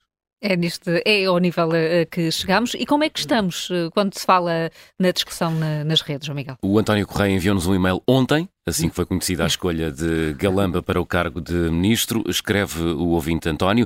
Então não é que vamos ter um boy técnico controlador de faturas e recibos a acumular funções de ministro? Quem nos ajuda? remata o ouvinte António Correia. Luciano Gil escreve no Facebook que dividir a antiga pasta de Pedro Nuno Santos em dois ministérios não estava à espera, agora o nome de João Galamba era previsível, visto que, escreve este ouvinte, é daquelas pessoas do círculo fechado de António Costa. Mais do mesmo. Jorge Rodrigues Valente escreve que com esta nomeação António Costa está a garantir circo para o ano de 2023. Também é verdade, eh, escreve este ouvinte, que já estamos fartos de futebol e de telelixo. David Azevedo escreve que com esta nomeação parece que fica provado que António Costa, mesmo que queira, já não consegue convidar ninguém de jeito e recomendável para o governo. Quanto a Fernando Jorge Vicente, olha para o país político, uh, foca ou aponta o foco para a oposição e escreve: não há alternativa. O PSD está vazio de quadros competentes, mantém a mesma tendência de voto, cerca de 25%, e não há outras alternativas. A prata da casa, como hoje eh, Marcelo Rebelo de Sousa também se referiu a essa remodelação. O uh, nosso ouvinte, Luís Silva, Liga de Ceia, é assistente social. Bom dia, Luís Silva. Olá, muito bom dia para vocês aí em Lisboa. Estou aqui a falar de Ceia, da Serra da Estrela. É um prazer estar em direto convosco. Que bom, para nós também. E deve okay. estar muito mais frio aí, e aqui também não está, não está nada bom. Mas deve estar muito mais frio aí. Sim, sim. Luís, como, é que, como é que acompanhou esta, esta crise política e a, e a remodelação? O que é que lhe parecem os nomes eh, que ontem ficámos a conhecer? Muito sinceramente, atendendo ao estado em que o país se encontra, uh, portanto, mais do mesmo. Mais do mesmo. Eu queria, antes de passar aí, fazer uma pequena introdução dizendo precisamos de um Presidente da República que, que passe mais tempo em terra e menos tempo no ar. Quer isto dizer o quê? Vemos Marcelo voar para o Brasil, vemos Marcelo voar para a Itália. Recordo que estamos apenas no dia 3 do novo ano. Isto tudo passou-se agora. Estamos a iniciar um novo ano, estamos apenas no dia 3 e estamos aqui a falar já nestes problemas todos. E Marcelo, no ar. Uh, Marcelo banalizou completamente a função de Presidente da República e este governo leva-o a rir. Não é Marcelo que leva o governo, é o governo que leva Marcelo. Só ele é que não tem noção disso. Ora bem, Pedro Nuno Santos. Tínhamos um super-ministro, Pedro Nuno Santos, com aquele ar sobranceiro, arrogante, de quem veste um fato de super-homem. Fala num tom ameaçador, foi o ministro que fez tudo e não fez nada. Aqui em relação à minha região, as acessibilidades da minha região estão um caos. Conforme ele prometeu o ano passado, quando veio apresentar o, o candidato do Partido Socialista à Câmara Municipal de Ceia, eh, que o IC6 entre Tábua e o Norte Folhadosa que iria avançar ainda naquele ano. Ora, um mês antes agora de ter saído, já veio dizer que a obra não era prioritária. Ora, Pedro Nuno Santos, aqui na região, Tábua, Oliveira do Hospital, Gouveia, Ceia, é, é, é um ministro que não passa de um ministro, um ex-ministro, que não passou de um ministro mentiroso. Portanto, é um ministro que nesta região ninguém o suporta. E, portanto, para nós, aqui na região da Serra da Estrela, foi ótimo ver a saída de o Pedro Nuno Santos. Contudo, a entrada de João Galamba eh, também não é vista com bons olhos, não é? Mas já lá vamos. Pedro Nuno Santos falha a TAP, falhou a ferrovia, e aqui volto a referir aqui um exemplo da nossa região, a linha da Beira Alta, que foi iniciada faz agora em janeiro precisamente um ano, e era para estar ao início em funcionamento até ao final do ano 2022. Ora, quem vier ver as obras, vê perfeitamente se estiverem a funcionar em 2024, damos com muita sorte. Quer dizer, dá a ideia que era mentiras atrás de mentiras, isto só visto. Portanto, falhou a TAP, falhou a ferrovia, falhou os ICs. Parece só que não falhou os contratos que estabeleceu com a empresa do pai. Parece que essa foi a única coisa que não falhou. De resto, falhou tudo. Era um ministro que falava, falava, mas não fez nada. Não fez nada. Ora bem, quanto a João Galamba, ninguém esquece, portanto, conforme vocês já referiram aí muito bem, foi ele que avisou José Sócrates, portanto, que estava a ser investigado. Também ninguém esquece o dossiê, o dossiê do lítio, que até podia ser, de facto, uma, uma mais-valia para o país.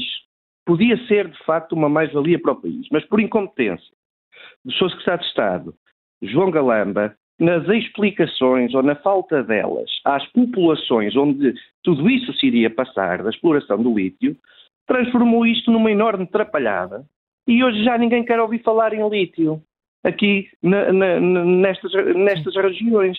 Portanto, também se trata de um ministro agora, não é? De um ministro com tiques de autoritarismo e arrogância iguais ao Sr. Pedro Nuno Santos. Uh, e, portanto, são dois ministros queimados aqui na nossa região. Quanto à nova ministra Marina Gonçalves, eh, é uma política profissional que sempre trabalhou para o PS. Ora, o que é que uma ministra com 34 anos, uma jovem, sem experiência nenhuma, licenciada em Direito, que a, a primeira coisa que fez foi logo ir ser assessora jurídica do PS e nunca mais saiu dali, quer dizer, foi chefe de gabinete de Pedro Nuno Santos, eh, secretária de Estado da Habitação. Eh, mas dei-me um exemplo que é que ela já fez. Com 34 anos, ministra da Habitação, sem experiência nenhuma a nível profissional no exterior, só com experiência política. Deus queira que sim, que faça um bom trabalho a bem do país e dos portugueses. Eu não acredito. Vocês disseram, e bem, há pouco, o Ministério com mais dinheiro do PRR para investir é o Ministério da, da Habitação. Está nas mãos de uma jovem de 34 anos. Este dinheiro todo. Bom, uh, outra questão em relação ainda aqui à questão da habitação. Vocês para, falaram. Uh, Luís, vou-lhe pedir só para ser mais sintético, por favor, para podermos ouvir bem, outros ouvintes. Peço no, desculpa. No, certo, não, não demora mais do que um minuto, ok? É ah, só mesmo para finalizar. Sim. Aqui, aqui as necessidades da habitação são muito diferentes aí do que aí em ah. Lisboa. Vocês falavam aí na habitação, dos guetos, dos bairros sociais, isto e aquilo. No interior do país não são essas as necessidades.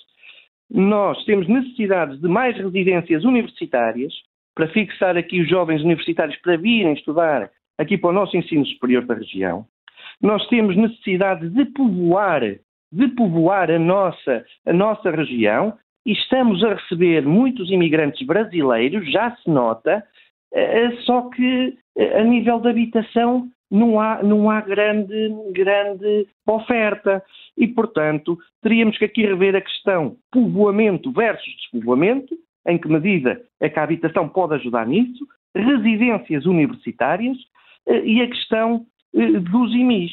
Dos IMIs. Sim. Pronto, e penso que, assim, numa forma sucinta, penso que disse o que tinha a dizer em relação ao vosso tema de hoje. Ainda bem, Luís Silva, muito obrigada pelo, pelo seu telefonema, uh, um olhar sobre os novos ministros uh, e este apelo ao Presidente da República para que fique mais tempo em terra do que no ar. Luís Cabral está em Lisboa e é gestor. Bom dia. Bom dia. Bom dia, Luís Cabral. Uh, em primeiro lugar, quero desejar a todos os colaboradores do Observador um feliz ano e, mais uma vez, muito obrigado pelo vosso serviço público. E agora tenho uma pergunta porque me esqueci. Qual é o nome da vossa colaboradora que previu que o governo não vai ultrapassar 2024? Raquel Abcacis. Ok, Raquel, Raquel com Abcacis. ela, estou com ela e voto nela. e mais, esta remodelação é, faz parte da estratégia de António Costa. Vou explicar. O homem, quando lhe saiu grátis, grátis, uma maioria absoluta, virou-se para a mulher e disse assim: Estou tramado, eu quero ir para Bruxelas e assim não posso. Ora bem, portanto, o homem tinha que arranjar um objetivo, o seu objetivo é ir para Bruxelas e tinha que arranjar uma estratégia. Então, qual foi a estratégia? Pôr o PS à frente do país, à frente do à frente, o PS à, à frente do, à, mais à frente do, do, do, do partido do que o país e, portanto, utiliza o atual governo. Colocar todo o aparelho dentro do governo a gladiarem-se. Quarto, como sabe que, que, que, que vai dar a geneirada, o governo vai fracassar, e vai obrigar o Marcelo a fechar a Assembleia da República e a marcar eleições. Eh, sexto, aí o António Costa vai abandonar o, o Secretariado-Geral do PS, abre eleições dentro do mesmo PS. Tudo isto antes de 2024, de forma a estar presente para Bruxelas. Conclusão, estive habituado, estou habituado, vamos todos habituar-nos. Ai, Marcelo, Marcelo, que decepção. Muito obrigado. Muito obrigada, Luís Cabral. Obrigada pelas suas palavras. Um bom ano também eh, para si, com esta estratégia de António Costa para os próximos meses. Vamos ouvir ainda uma opinião que chega uh, de áudio uh, de, do Hugo Rufino Marques. Uh, ele está a ouvir o contracorrente na Polónia. Muito bom dia a todos e um excelente 2023. De facto, não me surpreende muito terem sido secretários de Estado a subirem a ministros. Aliás, isto é apenas uma prova de que este governo já não consegue atrair absolutamente ninguém e está tão fragilizado que ninguém quer fazer parte dele.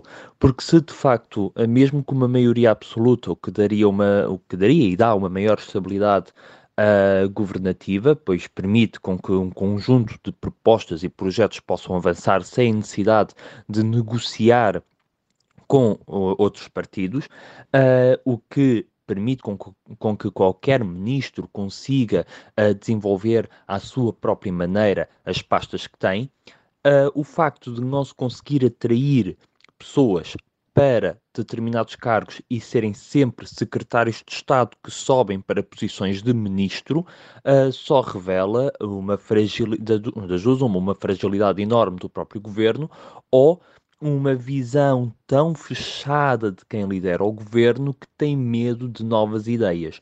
E de facto, uh, 2023 não podia começar a nível governativo com uma pior mensagem do que, do que esta. Uma mensagem de um governo com maioria absoluta, mas de tal forma fragilizado que não permite uh, o desenvolvimento de nenhum tipo de política sem que esta seja altamente duvidosa e sem que as pessoas acreditem nela.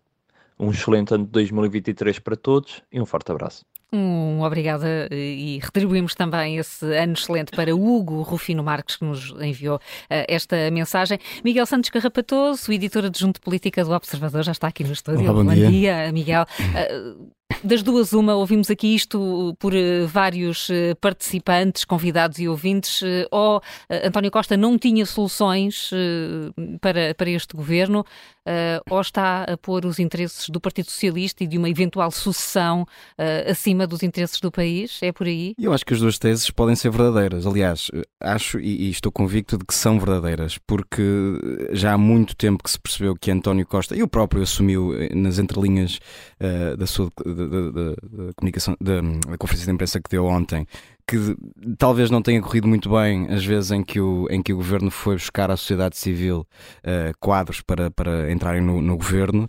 Uh, António Costa chegou mesmo a dar o exemplo de Alexandre Reismo, não era da política e a coisa não correu muito bem. Portanto, na, nas entrelinhas sugeriu que de facto já esgotou a sua capacidade de recrutamento na sociedade civil e que não acredita que seja muito positiva. E a segunda, que eu acho que é, é mais interessante, acho António Costa teve aqui claramente a tentação de segurar o partido, nomeadamente segurar a ala esquerda do partido. João Galamba e, e Marina Gonçalves são eh, pedronunistas dos sete costados. João Galamba, enfim, um jovem turco, uh, à semelhança de Pedro Nuno, afirmou-se ao lado de Pedro Nuno como uma das figuras daquela ala esquerda do PS. E Marina Gonçalves é uma colaboradora de, de longa data de Pedro Nuno Santos, foi assessora, chefe de gabinete e agora secretária de Estado de, do agora ex-ministro.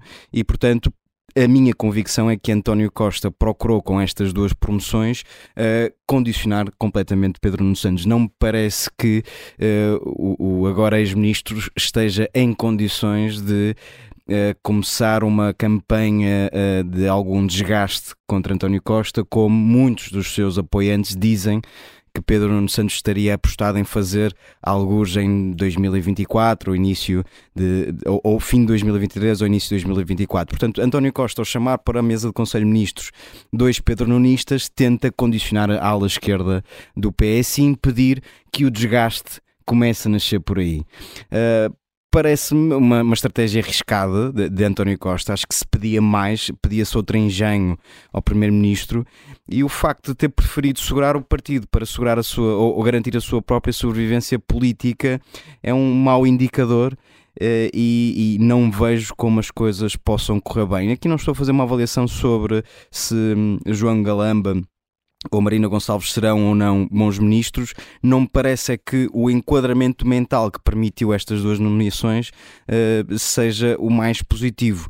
João Galamba não é conhecido por ser alguém que se contenha e uma das coisas que motivou a saída de Pedro Nuno Santos foi a sua uh, quase vertigem para para ser um, para muitas vezes extravasar as suas próprias funções. João Galamba é conhecido no mínimo por ser bastante truculento e Marina Gonçalves, nós escrevemos isso no, no Observador, com, com base em fontes muito sólidas, Marina Gonçalves não estava a fazer um papel na habitação que fosse propriamente apreciado por António Costa.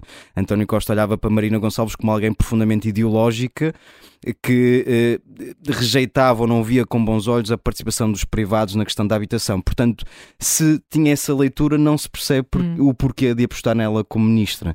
Portanto, das duas, uma, ou, ou António Costa eh, não tinha mais ninguém, e isso não é necessariamente mentira, ou, como eu acho que pode ter pesado mais, uh, preferiu segurar a, a, ala esquerda do partido, condicionando Pedro Nuno Santos, que agora dificilmente criticará quer o seu antecessor, quer alguém que foi sempre uma colaboradora próxima e, portanto, dificilmente criticará o governo e o rumo que António Costa escolheu para o país, tendo uh, dois dois pedronistas à mesa do Conselho de Ministros. Uh, e achas que uh, com com, com, estas nomeações, com a conferência de imprensa uh, de ontem, uh, o Primeiro-Ministro estanca esta crise? É porque Fernando Medina parece um alvo ainda muito frágil. Uh, Fernando Medina é claramente um alvo a bater, mas aparentemente António Costa vai segurá-lo e, e, não tem intenções de o dispensar. Se a crise política está resolvida ou não, eu acho que a, a, a tendência mostra-nos isso, que é somos várias vezes, e com, com este governo fomos várias vezes confrontados com pequenos, grandes escândalos, e a tendência é que a bolha vá esvaziando. Acho que António Costa conseguiu pelo menos conter o partido e contendo o partido já é um caminho andado para que depois as coisas se normalizem. Mas, por exemplo, é importante lembrar, e ontem foi lembrado, aqui também no Observador e por, por outros órgãos de comunicação social, que, eh, quer se queira, quer não, João Galamba é investigado num processo que pode ser bastante complicado. Imaginemos nós que uh, João Galamba se torna arguído. Com que, de que forma é que António Costa vai descalçar essa bota? Eu não sei, porque uma das coisas que foi dita a propósito desta, deste, deste último caso é que era importante ao, ao governo e ao PS uh, eh, ter mecanismos de, de, de, de, seleção de quadros para o governo que acautelassem estas e outras uh, situações. Eu não sei se, se João Galamba vai ser uh, constituído arguído, não, não, não, não, cabe a mim dizê-lo, é um processo que está a ser investigado.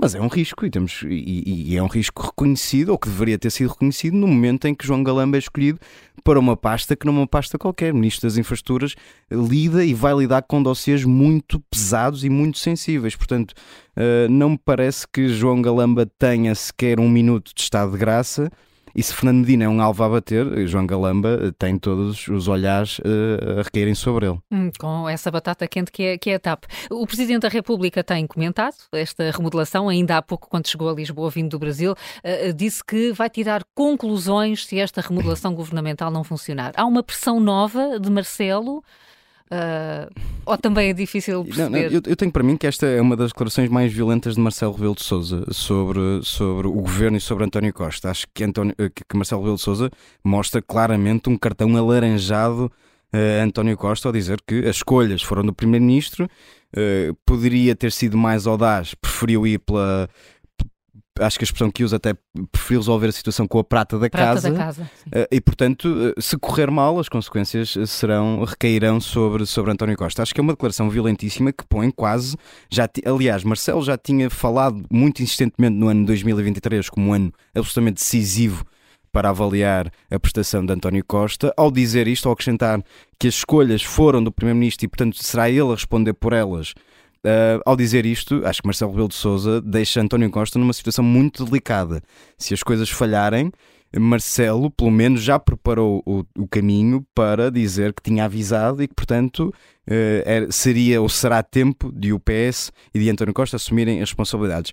Ainda assim, não deixo de registar que Marcelo Rebelo de Sousa, apesar de considerar que fez bem em deixar este aviso, tem também ao mesmo tempo uma necessidade, e, é, não, é uma, não é a primeira vez que eu, que eu demonstro, uma necessidade de se desresponsabilizar um bocadinho. E, e, e há uma, uma, uma, passagem de Marcelo Rebelo de Sousa em que diz o Presidente da República só não aceita nomes propostos pelo Primeiro-Ministro se houver objeções de fundo legais, jurídicas ou constitucionais. Nós sabemos que outros Presidentes da República no passado vetaram nomes uh, para ministros, no caso até Jorge Sampaio. Marcelo Rebelo de Sousa já nos habitou a ter uma interpretação muito criativa do que são os poderes presidenciais. Se achava tão mal a nomeação de João Galamba, que é o que se, uh, uh, é o que se lê destas declarações de Marcelo Rebelo de Sousa, poderia e deveria ter vetado o nome de João Galamba. Se não o fez, está claramente a desresponsabilizar-se sobre o que pode ou não acontecer. E, portanto, eu acho que Marcelo poderia, neste caso, uh, ter tido uma atitude mais proativa e ter, se é este o entendimento uh, que faz destas nomeações, poderia ter impedido que João Galamba fosse nomeado ministro. Não o fez, passou a batata quente a António Costa e, e vamos ver como é que corre daí para, daqui para a frente. Agora, que me parece evidente que Marcelo Rebelo de Sousa pôs uh, António Costa numa posição muito delicada e muito difícil de gerir parece que qualquer erro que venha a cometer pode, ser, pode ditar o fim de linha de António Costa. Parece-me evidente que Marcelo procurou fazer isso. Miguel Santos Garrafatosa, obrigada pela tua análise. Bom dia para ti. Vamos já ao encontro da Ângela Loureiro, que nos liga de Lisboa, é advogada. Bom dia, Ângela Loureiro. Muito bom dia, antes de mais um bom ano para todos. Muito obrigada, igualmente. E a minha, a minha contribuição hoje nesta avaliação desta remodelação governamental é que efetivamente eu acho que nós, na verdade, só que não tivemos uma, um, uma alteração governamental, aquilo que tivemos foi uma mudança de cadeiras, por isso simplesmente nada que não tivéssemos à espera e aquilo que tivemos foi António Costa a ser António Costa. Uh, nós que até esperávamos que e era a altura em que pudesse ter feito um bocadinho mais, uh, na verdade não o fez, porque é teimoso, porque acha que é como o senhor quer e que, portanto, até tem uma maioria absoluta e, como o Primeiro-Ministro já disse, aguentem-se e habituem-se e, portanto, é isto que nós temos, na verdade. É que, o que nós tivemos é que temos uma ministra que ninguém sabe quem é, ninguém conhece. Eu confesso que tive, quando vi o nome da, da senhora ministra da Habitação, uh, tive alguma curiosidade e fui à procura de ver qual era o currículo dela. E aquilo que encontrei foi nada. Isso é estranho, sei que não, saberia, não se estaria a fazer a pesquisa muito bem feita, porque a única coisa que me aparecia é que a senhora estaria sempre ligada ao PS. E a verdade é que mais tarde percebi que efetivamente aquilo que nós temos como Ministra da Habitação neste momento, e que todos nós sabemos que de facto a questão da habitação é uma questão importantíssima, mas agora levantamos mais uma vez, uh, vão saindo aquelas frases feitas e aquelas situações muito importantes que de repente aparecem. Agora é tudo muito importante, é a habitação. Há não sei quanto tempo, o muito importante era o plano de, de recuperação e resiliência. E depois andamos aqui, vamos dizendo a mesma coisa 100, 100 vezes, 200, 300 e nada acontece. E aquilo que nós temos é nada mais, nada menos como, como Ministra da Habitação, uma alpinista política. E, portanto, na verdade, o que é que esta senhora conhece? Qual é na realidade, o que é que conhece da realidade do país, o que é que conhece das necessidades, inclusive dos jovens da idade dela, de alguns menos eh, até mais novos do que ela. O que é que se conhece? Qual é a realidade que se tem? O, o, o conhecimento da realidade nacional. Como é que alguém que viveu efetivamente, que fez todo o seu percurso enquanto funcionário, ou, ou melhor, no mercado de trabalho, o, o, o que é que na verdade conhece, qual é a realidade que conhece, quais são, eh, eh, quais são as dificuldades que sabe de alguém que ganha um ordenado mínimo ou que ganha mil euros e quais são as necessidades que essas pessoas têm para adquirir uma habitação, para conseguirem fazer face a uma série de despesas, para conseguirem levar a sua vida para a frente? Nenhuma. E, portanto, é isto que nós temos. Nós, na verdade, temos um país que, infelizmente, deu uma maioria absoluta a achar que as coisas iriam ser um bocadinho diferentes a um partido que nada mais faz, que é dizer agora habituem-se, porque nós vamos estar cá até 2026. E esta é a realidade, a nossa triste realidade, e vamos ver quando chegarmos a 2026 se não vamos ter uma entrada de uma troika por aí, por aí novamente. Se calhar não, porque têm vindo os dinheiros do, do plano de, de, os dinheiros da Europa, eh, do, do plano de recuperação e resiliência. Mas a verdade é que é muito poucachinho. E nós, portugueses, na verdade, também somos muito poucachinhos, porque permitimos tudo e mais alguma coisa. E depois temos o senhor Presidente da República que vai dizendo assim umas coisas e que está muito atento e que, e, e, e que vai tirar muitas conclusões. Mas quais conclusões? Eu faço só uma pergunta. Alguém sabe, por exemplo, relativamente ao senhor Ministro da, das Finanças, Alguém sabe qual é que foi o resultado uh, daquela multa a que a Câmara Municipal de Lisboa foi sujeita de 1 milhão e 200 mil euros pelo facto do senhor ter dado os, os, eh, dados pessoais dos ucranianos a viver em Portugal à Embaixada da Rússia? Alguém sabe? Qual é que é o resultado disto? Alguém conhece? Eu não conheço, gostava muito de saber. E gostava muito de saber em que pé é que isso está. Porque, na verdade, é isto que nós temos. Aparece uma situação qualquer, faz-se um grande alarido, fazem-se programas, há muitos debates e depois, no fim, o que temos é uma mão cheia de nada e outra de coisa nenhuma.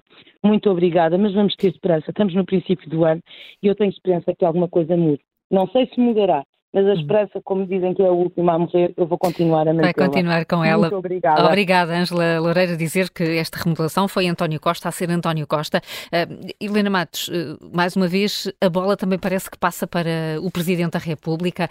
Haverá aqui alguma mudança de, de posição ou de exigência por parte de Marcelo Rebelo de Sousa? Bem, eu penso que Marcelo Rebelo de Sousa uh, ele é um bom leitor de situações e é sobretudo um bom leitor de para onde é que o vento corre.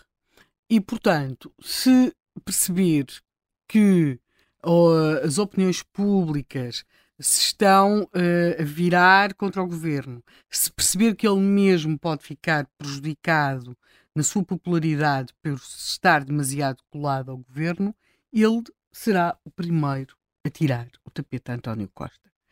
Agora, eu acho que nós temos aqui algo uh, em cima da mesa mais complexo do que uh, o, o, os eventuais, as eventuais decisões que Marcelo Rebelo de Sousa venha a tomar. Nós temos em cima da mesa o futuro do Partido Socialista. E nesse sentido, nós temos um homem que, por acaso, é Primeiro-Ministro de Portugal, mas um homem que tem uma enorme preocupação, que é o futuro do Partido Socialista. Ele, eu penso que António Costa sacrificou, até em boa parte, está a sacrificar alguma marca que podia deixar no governo à sua enorme preocupação com o futuro do Partido Socialista. O Partido Socialista, neste momento, está partido ao meio, mas completamente partido ao meio. PS é ao meio. Então, diz. Ah, não. ao meio, ou seja, porque a outra parte não representa há uma, metade. Há uma, há uma parte que não representa metade. Há uma parte que não representa metade. Ou seja, a parte não, não esquerdista do Partido Socialista. Representa mais ou menos, não Representa não menos, na minha opinião. Menos. Na minha opinião, representa menos. E eu penso, Pelo menos tem muito menos representação no grupo parlamentar, menos representação mediática, mediática, menos representação nos distritais. Sim. Agora, há ali pessoas que são, às vezes, não são tão ideológicas como o Pedro Nuno ou como o João Galamba, não é? Por exemplo.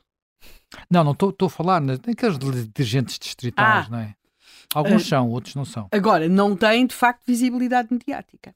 E a grande preocupação de António Costa é, neste momento, o que é que vai acontecer ao Partido Socialista. O que vai acontecer a Portugal, ele aí, de facto, está aposta em uma coisa que é contas certas, estabilidade. Ou seja, não quer ver entrar troca alguma por este país fora, até porque sabe os custos que se teve para, para o Partido Socialista, para a imagem de José Sócrates e tudo isso. Não, isso ele não quer e fará o que for necessário.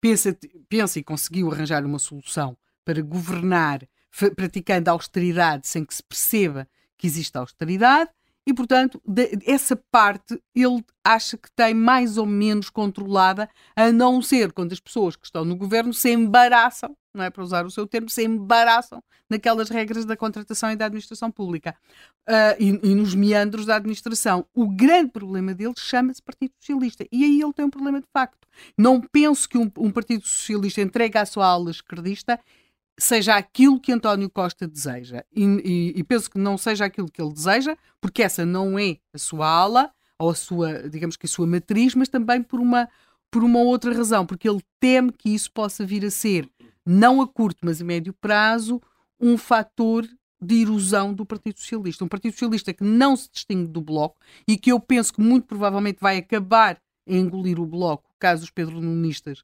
acabem a ganhar dentro do Partido Socialista não será necessariamente o Partido Socialista que depois vai ter uma, uma, uma, uma maior perspectiva de crescimento. Na, logo, a sua grande preocupação ao, em todos estes arranjos não é conseguir governar Portugal, ele não quer governar Portugal. Ele quer manter-se no poder por, por causa do Partido Socialista. Não quer que haja ondas do lado do governo. Quer uns burocratas que resolvam o problema das contratações e essas coisas. O, aquilo que para ele está em cima da mesa é o, o, o Partido Socialista. E, e, e, deve estar também com preocupação para nós. Porque um Partido uh, Socialista muito radicalizado à esquerda uh, é um partido que uh, pode e contará com, com um grande empolgamento da bolha político-mediática, para usar essa expressão, mas que provavelmente, e também do seu próprio aparelho, mas que terá dificuldades, penso eu, de conseguir ter, uma, uma mar, ter mais margem de crescimento.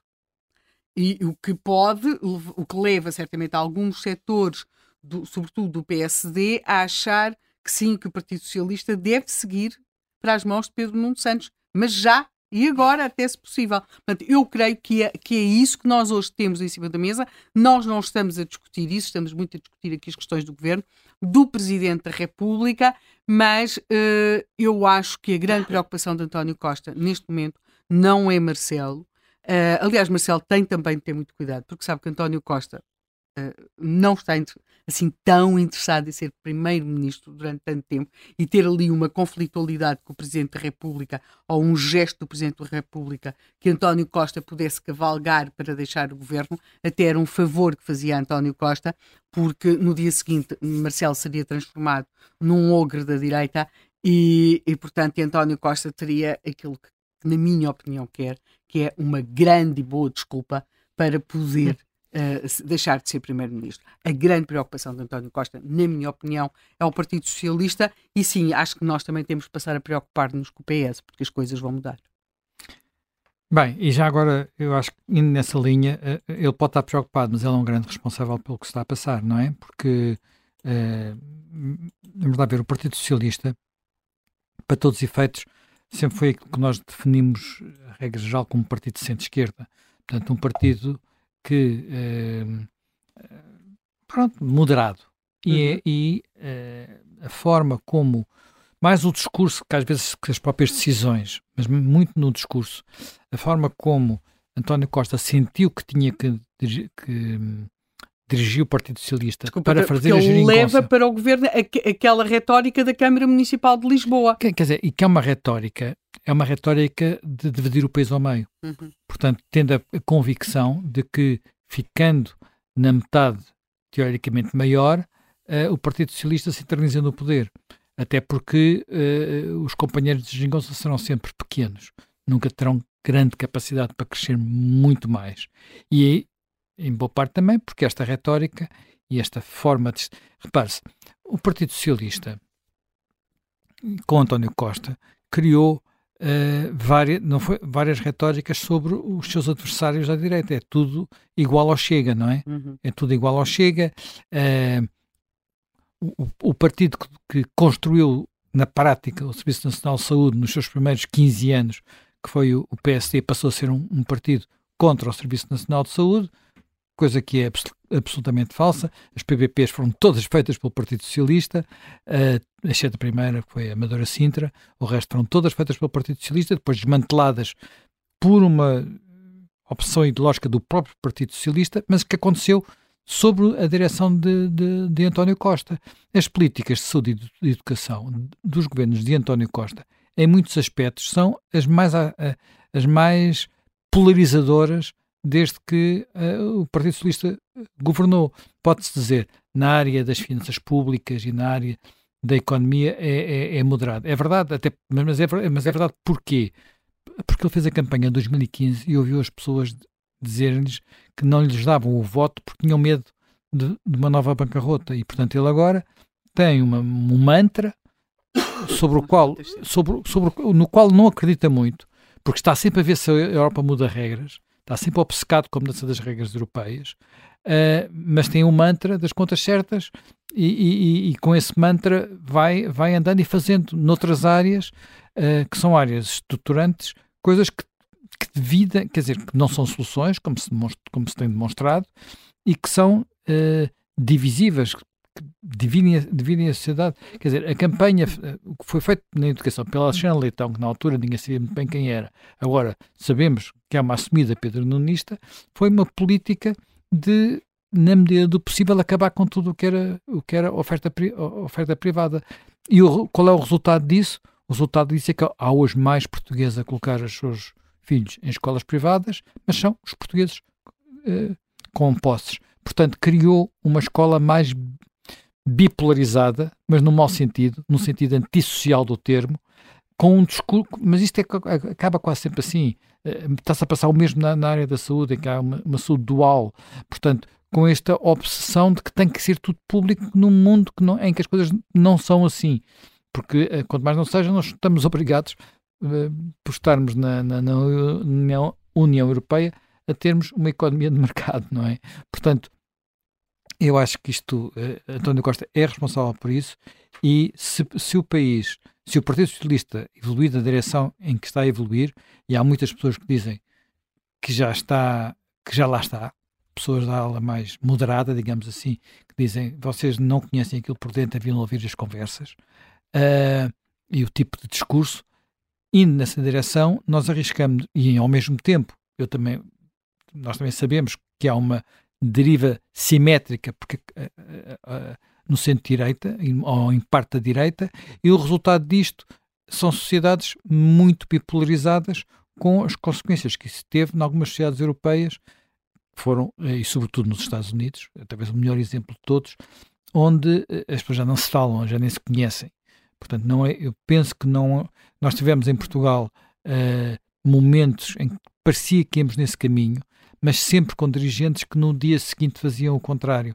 Estou a falar, por exemplo, da campanha eleitoral de 1986, Soares uh, Freitas, do Amaral. Freitas do Amaral, portanto, em que parecia que vinha aí o fascismo, mas no dia seguinte uh, um e o outro estavam juntos e confraternizar, portanto, e hoje já não é assim já não é assim. E a forma, por exemplo, como Pedro Nuno Santos uh, procurou, logo no primeiro minuto, ainda é, não era ele eleito sequer líder do PSD, uh, eh, matar, entre aspas, uh, Montenegro com a história do aeroporto e não o querer nas, nas conversações e não achar que valesse a pena, é muito significativo. Mas Vamos lá ver. Foi isto que aconteceu durante vários anos seguidos. Uh, o facto de haver uma conversa sobre o aeroporto é uma novidade na forma de governar de António Costa, não é, não é o padrão. Vamos, eh, vamos ter de acompanhar, é como se diz quando o assunto não, não ficou encerrado, o, o que chega mesmo ao fim é o contracorrente de hoje. Amanhã, um outro tema com a Helena tá Matos e José Manuel Fernandes. Até amanhã. Até amanhã.